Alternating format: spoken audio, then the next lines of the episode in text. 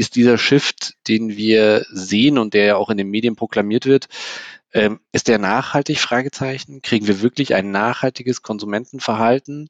Was bedeutet die schnellere Digitalisierung des gesamten Marktes für uns als zu Plus? Ähm, auch die schnellere Digitalisierung der Konkurrenz? Only the team with the best players wins. Das ist Inside Team Building, der Podcast zu People, Leadership und Change in Unternehmen. Ich bin Katharina Wolf, CEO von D-Level und hier sprechen wir darüber, wie man Menschen zu Mannschaften macht.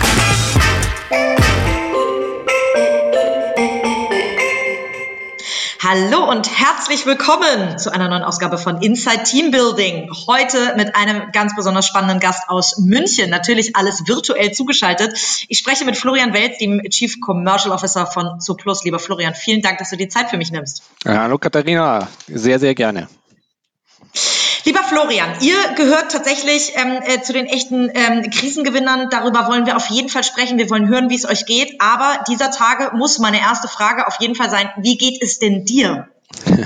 ja, das ist ja die Frage, die die meisten, glaube ich, gerade beschäftigt. Das ist auch die Frage, die ich am häufigsten gestellt bekomme.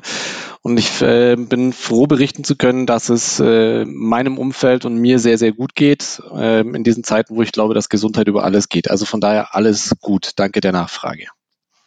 Sehr gut. Und das ist auch schön, irgendwie diese Frage, finde ich, hat eine neue Bedeutung bekommen. Es ist nicht mehr oberflächlich, wie geht's dir? Ja, ja, ganz gut, sondern hat eine echte Bedeutung bekommen. Wie geht es denn euch als Unternehmen? Tatsächlich, jeder, der euren Börsenkurs ähm, betrachtet, glaube ich, ähm, muss sich, äh, kann auf jeden Fall grinsen, weil trotz äh, natürlich verschiedener Marktschwankungen, die Corona so mit sich bringt, geht's euch auch an der Börse gerade extrem gut. Wie geht's denn euch als Unternehmen von innen?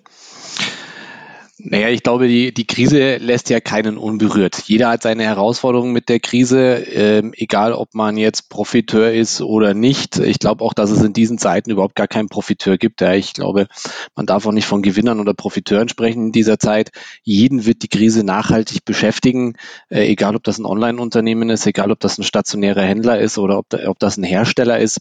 Äh, wir werden da alle langfristig äh, Auswirkungen von haben.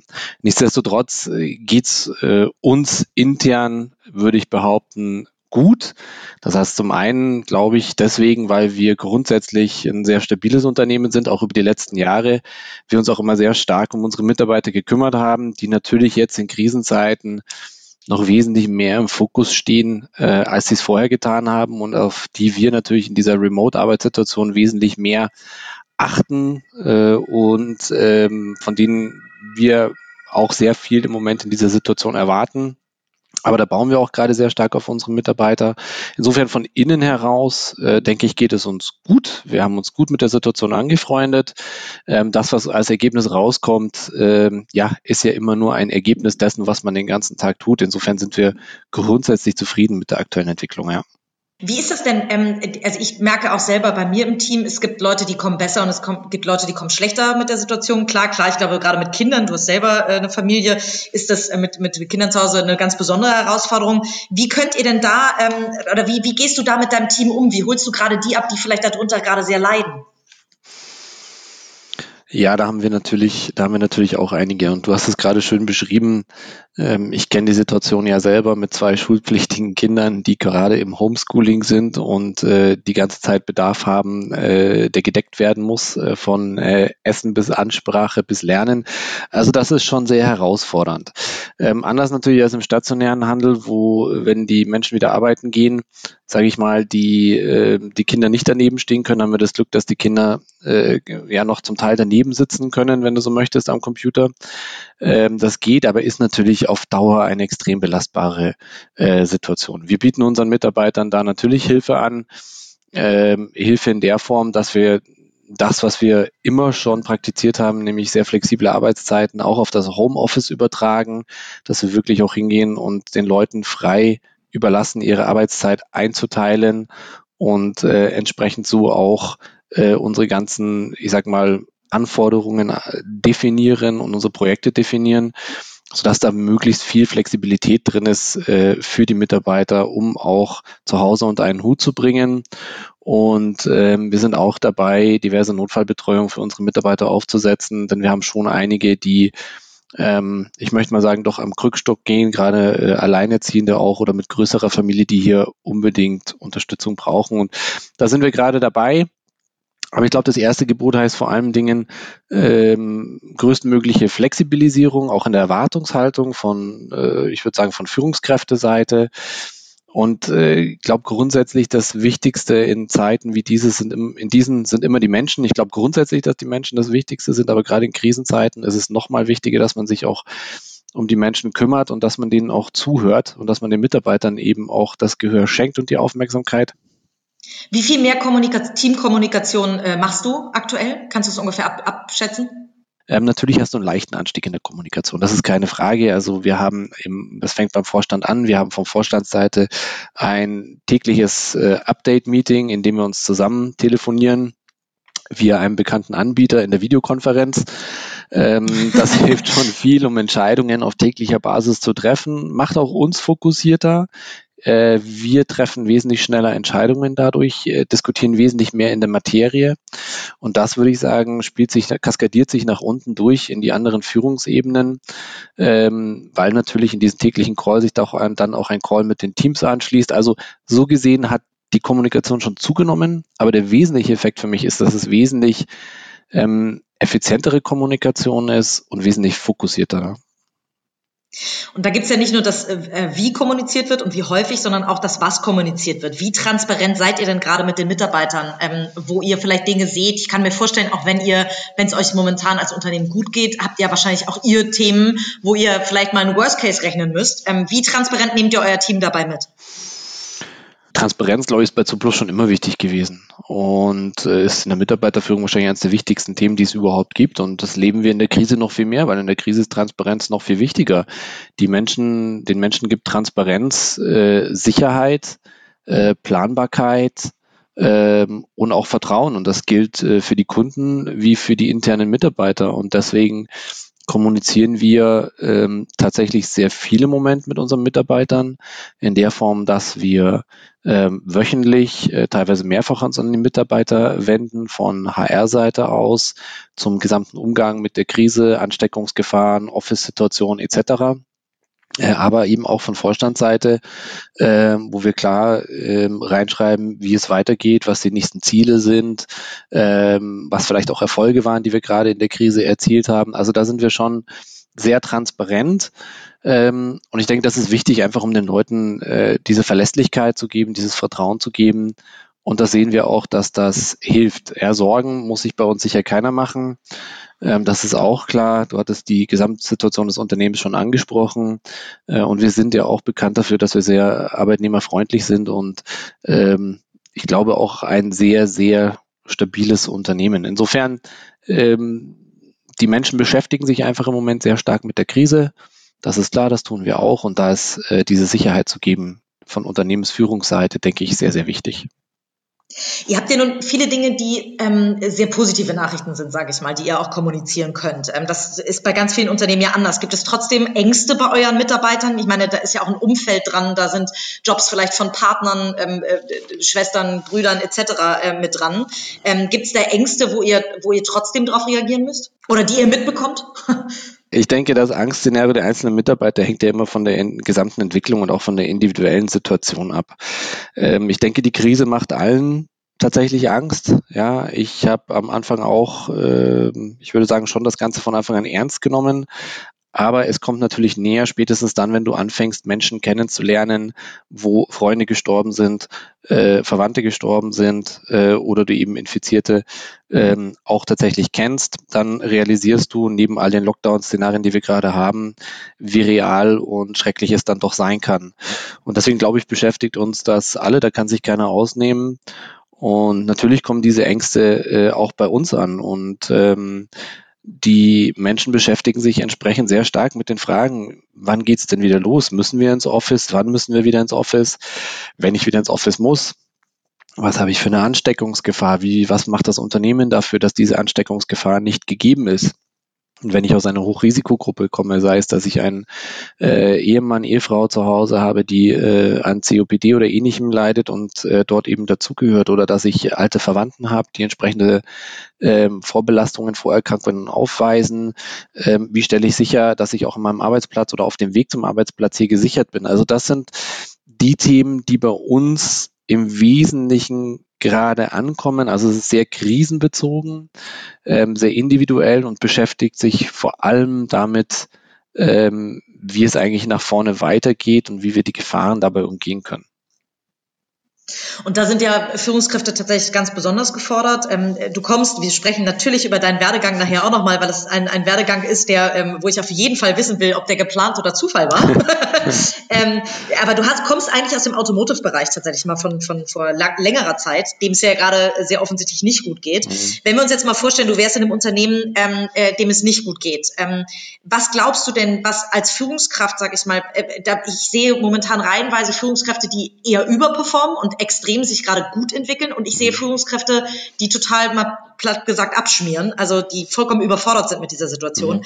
Was glaubst du denn, was, was erfordert denn jetzt Führen in, in Krisensituationen besonders? Also was macht einen, einen starken Leader da aus?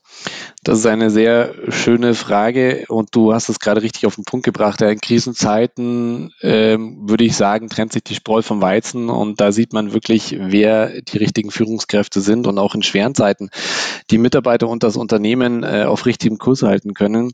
Für mich ist das ähm, Einfach ist es sicher nicht, aber ich glaube ganz fest daran, ein wichtiger Punkt, der uns auch die letzten Wochen sehr weitergeholfen hat, äh, ist Entscheidungskraft.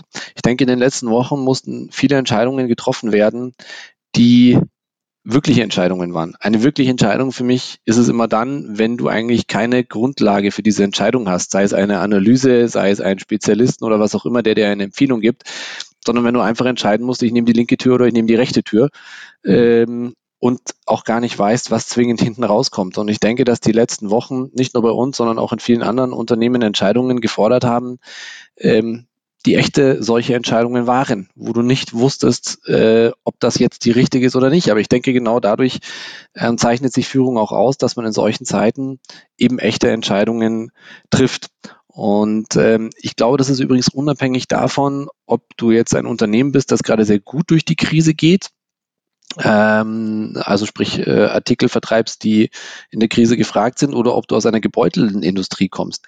Denn Krisenmodus ist Krisenmodus im positiven wie im negativen Sinne. Ja, wenn deine Leger bis zum Anschlag voll sind und du x-fache Mengen abfertigen musst, ist das zwar ein positives Problem, erzeugt aber genauso Probleme, wie wenn du auf der anderen Seite eine massive Unterauslastung hast. Also du musst Entscheidungen an dieser Stelle einfach treffen.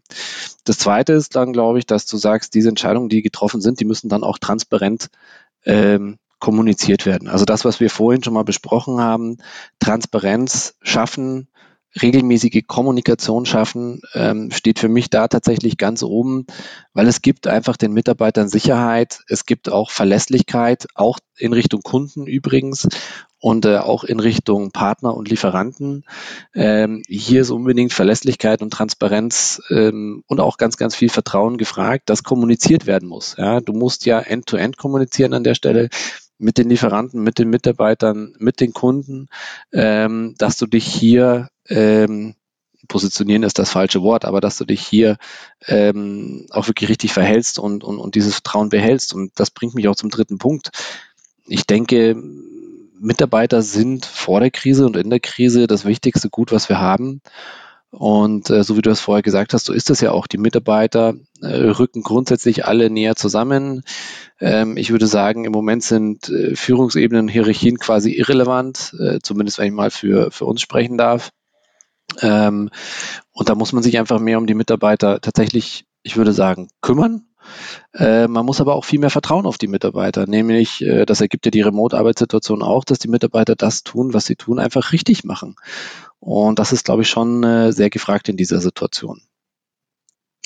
Der super entscheidende Punkt, glaube ich, tatsächlich, den du genannt hast, sind diese, diese, es müssen Entscheidungen getroffen werden und total spannend finde ich, wie denn Entscheidungen, in was für unterschiedlichen Unternehmenskonstellationen, mhm. also vom Corporate, die einen Vorstand haben, ihr habt eben noch euren Gründer mit an Bord oder einen der Gründer mit an, an Bord mit äh, Cornelius Part. Mhm. Wie trefft ihr denn als Board Entscheidungen? Sehr effizient im Moment, würde ich sagen. Also ähm, wir machen das wirklich so, dass wir einen, einen täglichen Call im Moment haben, ähm, wo wir uns virtuell alle zusammenschalten und ähm, hier wirklich auch Themen vorher zusammentragen, die entschieden werden müssen.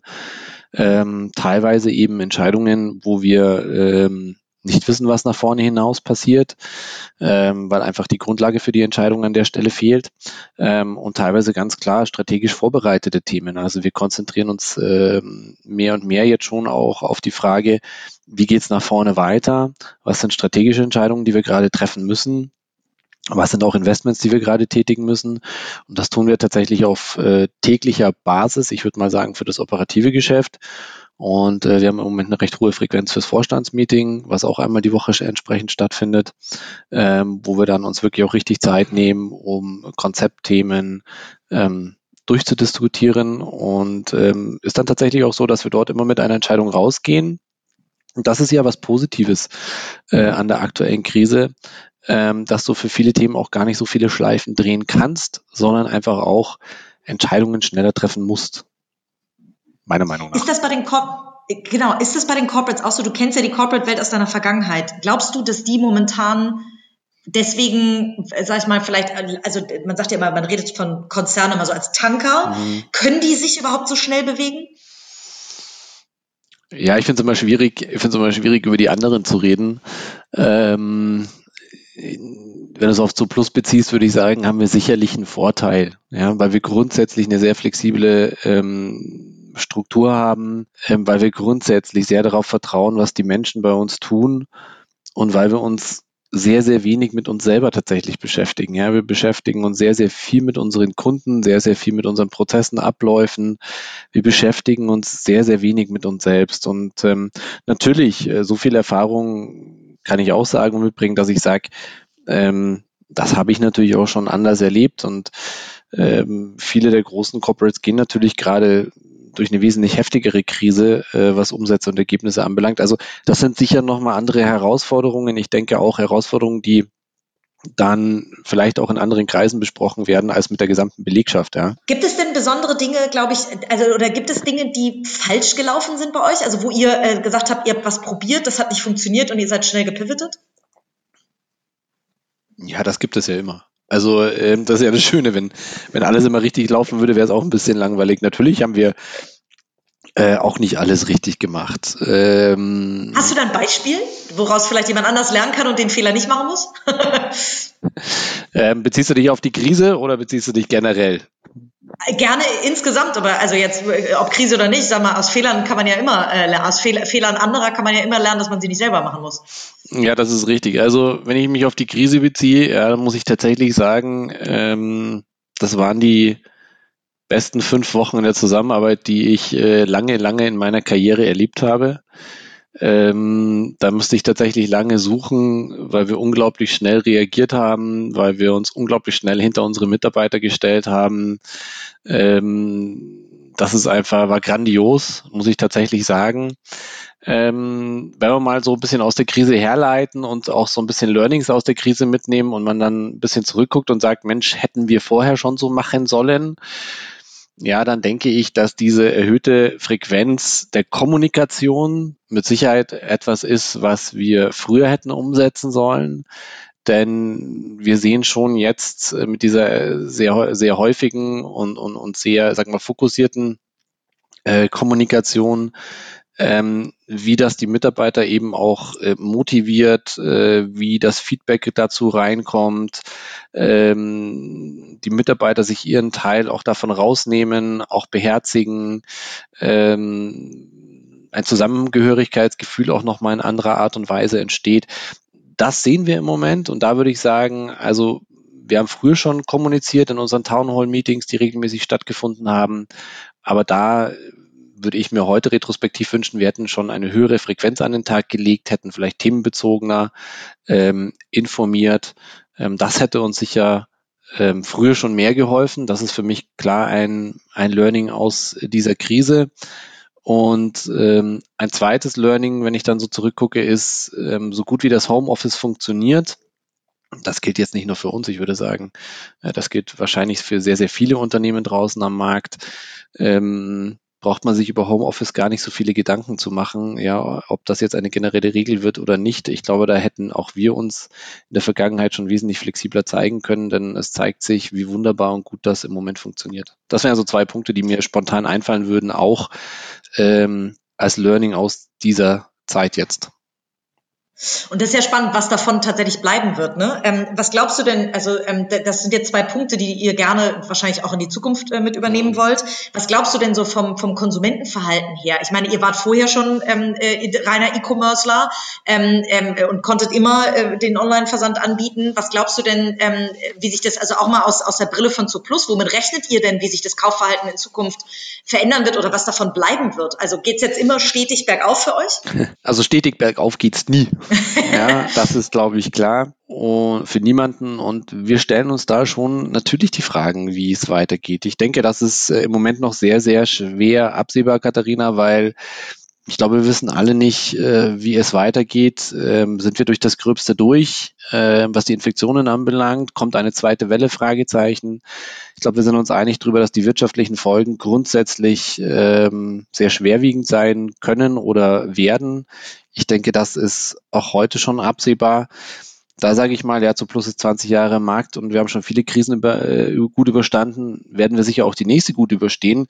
Aber natürlich beschäftigen uns trotzdem ganz viele Fragen. Ja? Also ist dieser Shift, den wir sehen und der ja auch in den Medien proklamiert wird, ist der nachhaltig? Fragezeichen. Kriegen wir wirklich ein nachhaltiges Konsumentenverhalten? Ich kann es dir nicht sagen. Was bedeutet die schnellere Digitalisierung des gesamten Marktes für uns als zu Plus, auch die schnellere Digitalisierung der Konkurrenz? Was heißt das am Ende des Tages für uns? Und natürlich auch, so wie du sagst, ja, welche Learnings haben wir jetzt eigentlich gerade? Was wollen wir nach vorne weitertragen in diesem Gesamtzusammenhang? Und welche guten Erfahrungen wollen wir so weitertragen? Also das sind die Themen, die uns natürlich beschäftigen und über die wir natürlich nachdenken. Und gerade dieses nachhaltige Konsumentenverhalten äh, beschäftigt mich persönlich zumindest sehr stark, weil ja, ich denke, es ist stark abhängig davon, wie lange die Krise dauert, wie sehr sich das Konsumentenverhalten ähm, dann wirklich nachhaltig verändern wird.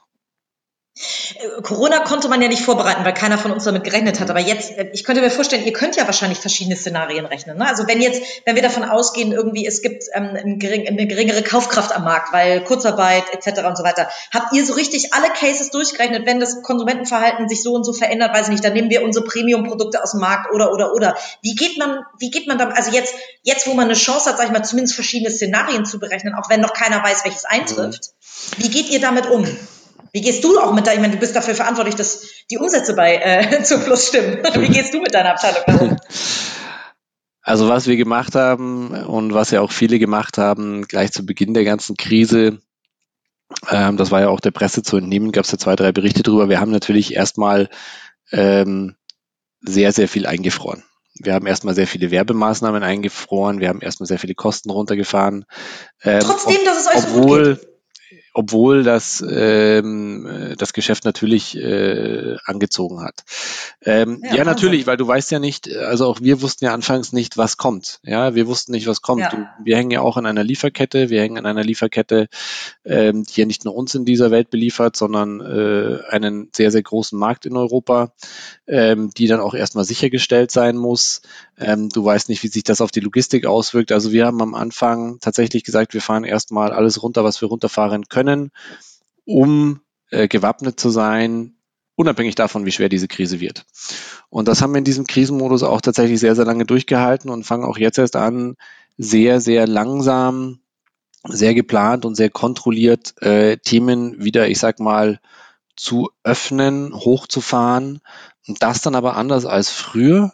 Das dann tatsächlich so, dass wir Themenblock für Themenblock angehen und hochfahren, diesen dann auch äh, prüfen ähm, und auch anders prüfen können heute, weil ähm, dadurch, dass wir einzeln alles wieder anfahren, die Auswirkungen natürlich wesentlich besser sichtbar sind und wesentlich be besser messbar sind und transparenter sind.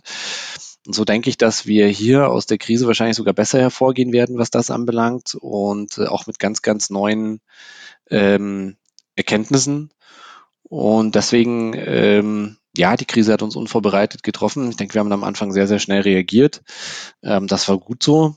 Und ähm, natürlich haben wir nach vorne hin ganz viele Szenarien jetzt auch ähm, gerechnet und sind auch gerade dabei abzuschätzen, was ist sozusagen der Windfall der Corona-Krise, äh, was ist nachhaltig, wie viel ist nicht nachhaltig, in welchen Ländern ist das so, ähm, etc. Also da rechnen wir tatsächlich gerade schon viel durch. Äh, man muss aber auch sagen, dass wir schon immer und auch heute von einer sehr loyalen Kundenbasis leben bei Zuplus. Also unsere ähm, Account und Revenue Retention ähm, ist ja, würde ich sagen, fast legendär. Ja. Ähm, ja, wo liegt die da ungefähr? Ja, die liegt so 90 Prozent plus. Ähm, das ist schon exorbitant gut für einen tatsächlichen Händler. Und wir leben einfach da von unseren Stammkunden. Und ich hatte das vorher mal angesprochen, ähm, dass die Transparenz zu Kunden wie auch zu Mitarbeitern sehr wichtig ist. Wir haben diese Transparenz ja über diese Krisenzeit ne, auch zu unseren Kunden hingelebt. Wir haben hier, äh, wie ich vorher gesagt habe, sehr viele Maßnahmen, auch Werbemaßnahmen anfangs runtergefahren und haben uns darauf konzentriert, unseren Kunden klar mitzuteilen, gibt es Verzögerungen in der Lieferkette, gibt es Verzögerung, äh, Verzögerungen oder Ausfälle auf Produkten, womit müsst ihr in eurem Land rechnen, äh, wie stellen wir die Versorgung sicher, ähm, etc. pp. und haben da auch für viel Verständnis geworben bei den Kunden, wenn nicht alles klappt in dieser Zeit. Ähm, was auch an dieser Stelle wirklich gut funktioniert hat und äh, ja nicht Mittel zum Zweck war, sondern wir leben das ja wirklich und das zahlt sich natürlich aus. Ne? Und da sprichst du einen super spannenden Punkt an. Die verschiedenen Länder haben ja alle unterschiedliche Lockdown-Maßnahmen. Ne? Mhm. Frankreich hatte oder Italien war viel früher dran, musste viel früher ähm, äh, alle äh, tatsächlich nach Hause schicken. Merkt ihr da eine komplette ähm, Verbindung zu, je stärker der Lockdown ist, desto besser oder desto besser geht es dem E-Commerce, sage ich jetzt mal insgesamt, aber ihr könnt es ja wahrscheinlich an euren Zahlen ablesen? Also dem gesamten E-Commerce geht es ja nicht gut, ne? das muss man mal klar sagen. Ähm, das ist ja schon sehr branchenabhängig auch. Ne? Also wenn man sagt, ja. äh, gesamte Online ähm, geht es gut, das ist sicher nicht so. Ja, ich bin ja auch im BVH tätig und ähm, da kann ich schon sagen, dass es nicht allen meinen Kollegen gerade ähm, äh, super gut geht. Das ist schon sehr unterschiedlich, ähm, muss man tatsächlich sagen. Aber klar, ähm, spürst du pro Land, wenn die Menschen zu Hause bleiben müssen und auch zu Hause sind. Und das siehst du über verschiedene Themen. Das siehst du ähm, natürlich an den Umsätzen, das äh, siehst du aber auch an der am Engagement in Social Media äh, Kanälen und äh, auf allem, was du postest. Also du siehst einfach, dass die Menschen wesentlich mehr online unterwegs sind.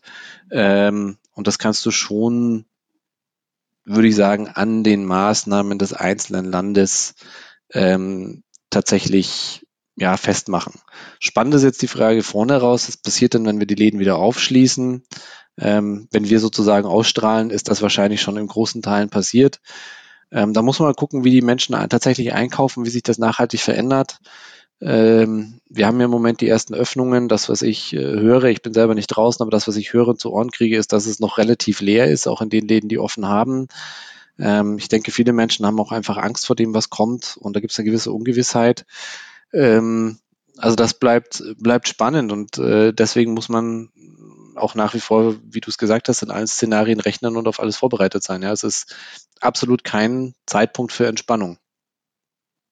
Habt ihr da schnell hin und her geschiftet zwischen den Ländern? Also wenn ihr merkt, irgendwie, weiß ich nicht, Italien äh, macht jetzt gerade zu, dann volle Power, irgendwie das Marketing-Team geht auf äh, Italien oder so? Also Vielleicht für die, die auch mehrere Länder haben, vielleicht kannst du da Learnings teilen? Jein, würde ich an der Stelle tatsächlich sagen wollen. Ähm, das Wichtigste war ja für uns zu sagen, wir stellen jetzt erstmal sicher, ähm, dass unsere Kunden die Ware bekommen. Ja, am Ende des Tages sind wir unserem Kunden verpflichtet. Ähm, und für uns war das auch das höchste Gut, einfach zu sagen, die Kunden vertrauen uns und wir wollen dieses Vertrauen bestätigen, indem wir eben sicherstellen, dass die Ware kommt. Ja, dann kann es sein, dass sie mal zwei, drei, vier Tage später kommt. Ähm, das nehmen die Kunden in solchen Zeiten tatsächlich auch gerne hin, weil sie einfach dankbar sind, dass die Ware überhaupt kommt. Aber diese dieses Thema Vertrauen zum Kunden, dem, das Vertrauen des Kunden bestätigen und ähm, unsere Kunden hier zu versorgen, war für uns echt an erster Stelle. Das haben wir gut sichergestellt über unser Logistiknetzwerk bei Zooplus. Ja, wir haben ja mittlerweile ein Dutzend äh, Warehouses über Europa verteilt, aus denen wir quasi jedes Land beliefern können. Ähm, das ist schon mal eine gute Grundvoraussetzung dafür. Und tatsächlich, wenn es um Marketing geht, äh, wenn wir mal auf die Krisenzeit eingehen, wir haben von Anfang an davon abgesehen zu sagen, wir konzentrieren uns darauf, dann, wie du gerade sagst, wenn es jetzt in Italien abgeht, gehen wir nach Italien und dann machen wir dann nochmal Discount-Aktionen und äh, machen nochmal groß die Werbetrommel. Das haben wir nicht getan. Also das haben wir aktiv runtergefahren. Und ich kann das nur wirklich auch als ein Learning aus dieser Krise sagen. Wir haben uns komplett auf die Kommunikation zum Kunden konzentriert und ähm, haben dafür wahnsinnig tolles, positives Feedback von unseren Kunden erhalten. Ähm, genau in den Contents, wie ich es äh, vorher schon erwähnt habe.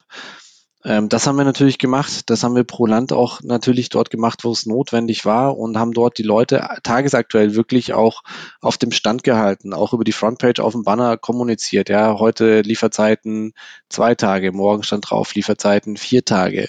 Ähm, wir haben offen kommuniziert, welche Produkte gerade nicht da sind. Wir haben also sehr transparent zum Kunden kommuniziert und das war tatsächlich Gold wert und das ist schon was, was ich ähm, gerne so weitergebe, zu sagen, diese Kommunikation zum Kunden und diese Transparenz zum Kunden und diese Erwartungshaltung beim Kunden richtig zu managen, die ist, glaube ich, unglaublich wichtig, weil dem Kunden ist einfach Vertrauen und Verlässlichkeit ähm, mit am wichtigsten an der Stelle das ist ein spannender Punkt. Du hast ja auch vorhin gesagt, du bist in einem Verband aktiv, wo du mehr mitkriegst, auch wie geht's dem E-Commerce sonst mhm. an anderen Stellen, also die vielleicht nicht gerade ähm, rund um äh, Nahrungsmittel für Tier oder Mensch, äh, sag ich mal, äh, gerade aktiv sind. Ähm, was glaubst du denn, was, was brauchen Unternehmen? Also starker Kundenkontakt hast du gerade gesagt, schnelle Entscheidung. Was glaubst du, brauchen die Unternehmen, um ähm, durch die Krise irgendwie gut durchzukommen, wenn du dir mal verschiedenste Unternehmen anguckst? Also außer Digitalisierung wahrscheinlich. Selbst der letzte Mittelständler hat wahrscheinlich verstanden, dass er jetzt muss. Ja, das ist richtig. Du, ich glaube, ja, die Standardantwort würde natürlich an der Stelle heißen, das ist sehr individuell. Weißt du, ich glaube, ich glaube, es gibt keinen echten Gewinner die, aus dieser Krisenzeit heraus. Und ich glaube, ähm, sicher, es wird immer welche geben, die wahnsinnig gewinnen, aber ich glaube, am Ende verlieren aber dann sagen wir überleben. Wir alle. Was glaubst du, ja, was glaube, ist wichtig? Ja, genau. Ja, also ja. ich glaube, überleben werden mehr, als wir, als wir denken. Ja, ich denke, ähm, sicherlich, natürlich werden einige gehen. Äh, einige, von denen wir es nicht erwarten, äh, werden bleiben. Ähm, von was ich überzeugt bin, ist, dass ähm, wir definitiv wesentlich innovativer sein werden nach dieser Krise. Also ähm, ganz viele Menschen, mit denen ich spreche, auch in meinem Umfeld, und da sind ja viele Unternehmer dabei, die haben natürlich äh, Themen wie äh, Kurzarbeit, ähm, Auftragseingangseinbruch äh, etc. Ja, auch gerade die Eventbranche, die Medienbranche, aber auch ganz viel ähm, produzierendes Gewerbe. Also die haben natürlich schon Herausforderungen, äh, die eklatant sind und die sie auch zwingen, einfach innovativer zu sein. Ob das dann äh, ist, dass sie auf einmal ganz andere Produkte anbieten, dass sie, wie du sagst, äh, auf einmal digitaler arbeiten. Ähm, ja, das, ähm, das sind schon Herausforderungen, die, die einfach auch erfinderisch machen. Und deswegen glaube ich, dass es ganz viele Unternehmen gibt, die ähm, durch diese Krise gut durchkommen werden, wo man vorher vielleicht gesagt hätte, nee, das kann nicht klappen. Und umgekehrt. Hast du da ein Beispiel? Also ohne jetzt äh, die Aktienkurse von dem einen oder anderen Unternehmen in die Höhe treiben zu wollen, aber Nein, hast du glaub, ein Beispiel, wo vielleicht, äh, äh, äh, weiß ich nicht. Ja. Du kennst mir ja namentliche Beispiele, gebe ich äh, da tatsächlich ungern. Ja, ich glaube auch tatsächlich, dass ich habe es fast ich, befürchtet. Ja, ich glaube auch, dass tatsächlich ähm, viele Mittelständler und größere Mittelständler es dann doch packen werden, äh, einfach durch äh, Innovationskraft. Und ich habe es ja gerade gesagt, viele Leute, die ich kenne aus der Medienbranche und auch Eventbranche und Co., die werden natürlich gerade erfinderisch und, und innovativ und äh, bauen auch neue Ideen auf, fokussieren sich auf neue Produkte. Das muss nicht immer klappen, ja, das ist ein, ist ein harter Weg und liest sich immer alles schön. Ähm, trotzdem glaube ich, dass es zu einem Innovationsschwung an der Stelle kommen wird und dazu beitragen wird. Also da bin ich schon überzeugt von. Super. Dann äh, bohre ich da nicht weiter nach. Ähm, ich habe vorhin ja schon angeteasert, äh, wir müssen auf jeden Fall noch über deinen Werdegang sprechen, weil ich es auch spannend immer finde, wie ist überhaupt jemand hingekommen, wo er jetzt gerade ist. Du hast in der Automotive-Branche äh, Automotive ähm, äh, gestartet, hast dann lange Zeit das E-Commerce-Geschäft bei Mediamarkt Saturn ähm, äh, geleitet und ähm, bis jetzt bei Zuplus, um jetzt nur mal so in a nutshell, sag ich mhm. mal, die wichtigsten Stationen zu nennen. Ähm, äh, wie bist du denn an deine, hast du deine Karriere geplant? Wusstest du immer, ähm, dass du online machen willst? Ähm, äh, oder dass du irgendwann mal unbedingt zu einem, also Automotive, sag ich mal, sehr wenig äh, online, Media Saturn mitten in der Digitalisierung und jetzt absoluter Online Pure Player. War das für dich geplant, alle Bereiche mal zu sehen? Also retrospektiv kann man das ja immer schön behaupten ne? und kann dann einen schönen Weg reinlegen, ja, äh, wie sauber das alles durchgeplant war. Nein, das war natürlich so nicht geplant. Ja, und ähm, da, das spielen sicherlich mehrere Faktoren rein. Ich komme ja selber aus einer Unternehmerfamilie. Ich habe einen sehr unternehmerischen Opa, der ähm, mit dafür verantwortlich ist, ein sehr großes Unternehmen in München aufgebaut zu haben über die letzten 60 Jahre. Der ist mittlerweile 95 und ich bin da ja schon als kleiner Bengel über den Hof gelaufen bei ihm und war auch immer ganz oft im Büro, äh, habe da vor allem den Bonbons abgegriffen und Mitarbeitergespräche mitbekommen. ja. ähm, da habe ich, glaube ich, relativ wenig äh, verstanden, aber ein paar Sachen hat er mir, glaube ich, mitgegeben, die dann schon entscheidend waren für das, äh, was wir gerade tun und hoffentlich noch lange tun werden oder ich an dieser Stelle ähm, die ich von ihm schon behalten habe. Also viele, viel gelernt habe ich damals nicht als Fünfjähriger oder Zehnjähriger, aber behalten habe ich ein paar Themen. Ich glaube, äh, drei Faktoren, glaube ich, würde ich mal zusammenfassen, so für alle, die, die vielleicht auch zuhören, aber das ist meine persönliche Erfahrung. Da kommt das ganz ähm, pauschale Schlagwort des Glücks, ja, das alle immer gerne zitieren. Mut und Menschen würde ich da wahrscheinlich reinpacken, wenn ich auf äh, mich gucke. Also Mut ist vielleicht mit am wichtigsten. Also Mut, sich neuen Herausforderungen zu stellen, möchte ich sagen, äh, auch Risiken anzunehmen und äh, vor allem sich auch Risiken einfach zuzutrauen. Ähm, ich denke, das ist ganz, ganz wichtig und ist schon was, was ich auch in aktuellen Bewerberprozessen immer wieder sehe und, ähm, und mitbekomme und du sicher auch dass äh, viele sich heutzutage auch eine Führungsrolle gar nicht mehr zutrauen. Manche möchten es auch gar nicht mehr. Also ich sehe schon, dass es immer weniger Menschen gibt, die sagen, ich führe gerne.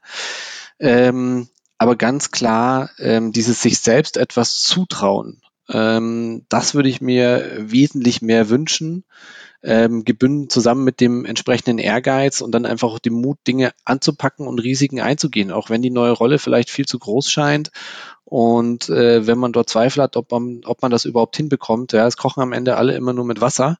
So ist das. Und ähm, da muss man sich das auch einfach zutrauen. Und äh, Scheitern ist kein Untergang. Äh, ich habe sicher auch harte Momente in meiner Karriere erlebt. Ja, das geht nicht so reibungslos einfach von sich. Das ist bei den wenigsten so, auch wenn sie es dann behaupten. Ähm, auch ich hatte schwierige Momente und deswegen glaube ich, dass, und auch Rückschläge, und deswegen glaube ich, dass Mut ganz wichtig ist. Ich glaube, dass Glück und Flexibilität ganz wichtig ist. Ähm, Glück können wir mal ein bisschen pauschalieren, aber ich glaube da ganz fest dran. Ja, da gibt es ja diesen englischen Spruch, äh, Luck is when preparation meets opportunity. Da glaube ich tatsächlich mhm. ein bisschen dran. Also ich glaube ein bisschen an das Glück des Fleißigen und ich habe mich die ersten ja, definitiv zehn Jahre meiner Karriere, keine Sorge, ich tue es ich tu's immer noch, ja, aber da würde ich sagen, habe ich Tag und Nacht gearbeitet. Und ich glaube einfach, so eine gewisse Flexibilität gehört einfach dazu. Ähm, also wenn du mal guckst, ich habe die ersten zehn Jahre meiner Karriere in sieben Städten gelebt, also wirklich gelebt. In, die waren in fünf verschiedenen Ländern und ich glaube auf drei Kontinenten. Ja, ich war in, haben ja waren ja in Australien, ich habe drei Jahre in China gelebt, in, äh, in Shenyang, das war damals noch eine der dreckigsten Städte der Welt. Ähm, ich habe äh, zwei Jahre in Oslo gelebt, ich habe zwei Jahre in Prag gelebt. Ähm, also ich bin schon den Möglichkeiten auch nachgereist. Allerdings da schon sehr strukturiert, ja, also was uns eigentlich zum Thema Menschen bringt, ähm, weil du brauchst natürlich also zumindest kann ich sagen, das hat mir immer sehr geholfen. Äh, auch Menschen, die dich fördern und die dich auch fördern wollen und die dich auch erfolgreich machen wollen. Ich habe da sicherlich zwei Menschen in meiner Karriere getroffen, denen ich heute noch eng verbunden bin, die mir da sehr, sehr stark geholfen haben und die dann auch gesagt haben, du warst erfolgreich, du gehst auf das nächstgrößere Ding. Das ist dann halt nicht in Oslo, sondern ist dann halt nach Tschechien, musst du halt nach Prag ziehen. Ja, und wenn du dann sagst, nee, mache ich nicht, ja, ich möchte zurück nach München, dann hast du natürlich Pech gehabt. Aber wenn du diese Möglichkeiten annimmst, ähm, dann können die dich sehr weit bringen. Und ich glaube, der letzte Punkt dann zum Thema Menschen ist einfach auch Team. Ich denke, ich glaube einfach fest daran, dass ähm, du mit einem guten Team auch sehr, sehr weit kommen kannst.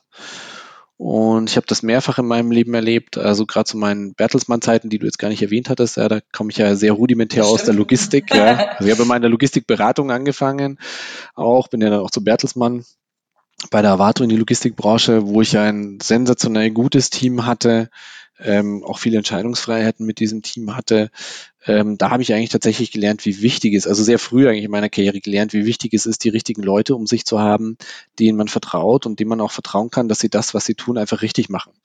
Also das wären für mich so die wichtigsten Punkte, die mir einfallen würden, wenn ich mal auf die letzten, jetzt muss ich gerade mal nachdenken, fast 20 Jahre zurückgucke, ne? 18 Jahre. Mit 23 bin ich aus dem Studium raus. Ja.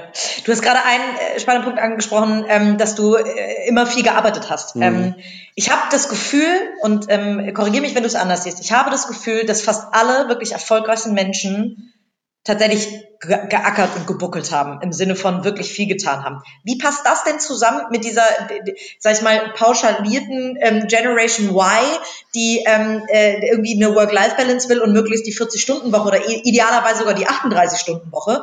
Ähm, ist das überhaupt noch, sind da, kann man so überhaupt Karriere machen? Ja, also zwei, zwei Betrachtungspunkte dazu, denke ich. Also grundsätzlich verändert sich ja ähm, die Gesellschaft und das Wertesystem an sich und das, worüber sich die Menschen auch definieren. Ich denke, ich selber gehöre sicher noch zu einer äh, Generation, auch wenn ich erst knapp über 40 bin, ähm, die sich sehr stark auch über ihre Arbeit definiert und über ihren eigenen Erfolg definiert hat. Und als ich aus der äh, Uni raus bin, ähm, da wurde uns quasi allen gesagt, äh, dass wir mal alle Top-Manager werden äh, nicht können, sondern werden, ja, und äh, dass wir alle die Besten sind. Also so, so bin ich ja eigentlich noch entlassen worden. Ich ähm, bin nicht mehr im, im, im Studienbetrieb involviert, aber ich denke, das hat sich schon ein bisschen geändert, weil sich auch einfach die Wert, das Wertesystem da verändert hat. Ich sehe das an meinen Kindern, ich sehe das auch in meiner Nachfolgegeneration schon, die da sicher, wie du sagst, anders aufgestellt ist. Ähm, ich glaube, deswegen zwei Sachen. Erstens, äh, es gibt immer Menschen, die gerne führen wollen und die gerne viel arbeiten und sich auch ähm, da, ich sag mal, äh, ihre alles rausziehen, was sie brauchen, sagen wir es mal so. Ähm, die wird es immer geben, egal in welcher ähm, Generation und auch Menschen, die weiterhin gerne führen äh, wollen. Das werden vielleicht weniger, das kann gut sein und das ist das, was ich zumindest sehr subjektiv äh, beobachte in den Gesprächen auch, die ich habe. Ich glaube aber schon, dass man auch anders Karriere machen kann. Ähm, weißt du, auch Unternehmen verändern sich, auch Unternehmen müssen sich verändern. Ähm, und ähm, sich der, den gesellschaftlichen Formen entsprechend anpassen. Neue Arbeitsmodelle, neue Arbeitszeitmodelle, neue Arbeitsortmodelle, ähm, vielleicht auch Karriere anders äh, definieren, vielleicht auch Karrierepfade neu definieren. Ähm, ich denke, da gibt es auch äh, Verschiebungen in der Wertigkeit ähm, was Arbeitsleistung anbelangt und was Arbeitsleistung überhaupt ist. Ja, also wie gesagt, als, äh, als ich noch bei meinem Opolbahnhof war, war das sicher so, jeder, der nicht mindestens 14 Stunden am Tag arbeitet, ist kein guter Mitarbeiter. Ja, das hat sich mhm. grundlegend geändert und wird sich auch weiter ändern. Insofern ja, ich glaube, äh, man kann auch anders heute Karriere machen und auch äh, alle Nachfolgegenerationen können Karriere machen. Da werden wir sicherlich eine weitere Verschiebung über die nächsten Jahre sehen und weitere Entwicklungen in den Unternehmen sehen. Also da bin ich schon überzeugt davon. Und jetzt eine letzte Frage, noch bevor uns gleich die Zeit äh, davonläuft schon. Ähm, worauf achtest du denn bei Einstellungen? Also vielleicht kleiner Disclaimer, wir, wir äh, arbeiten miteinander, deswegen habe ich schon das Vergnügen gehabt, dich mal in einem Interview äh, äh, erleben zu können. Und ich finde, du stellst sehr spannende Fragen, ähm, die ja meistens einen Hintergrund haben, also wenn du irgendwas Bestimmtes wissen willst. Was willst du von Bewerbern wissen, um rauszufinden, ob sie zu dir und in dein Team passen? Ja, ich glaube, da hast du den wichtigsten Punkt schon angesprochen. Das Wichtigste in solchen Gesprächen ist für mich tatsächlich, passt der Mitarbeiter äh, zum Team und passt er, wenn du so möchtest, wenn er äh, direkt an mich reportet, dann auch tatsächlich zu mir.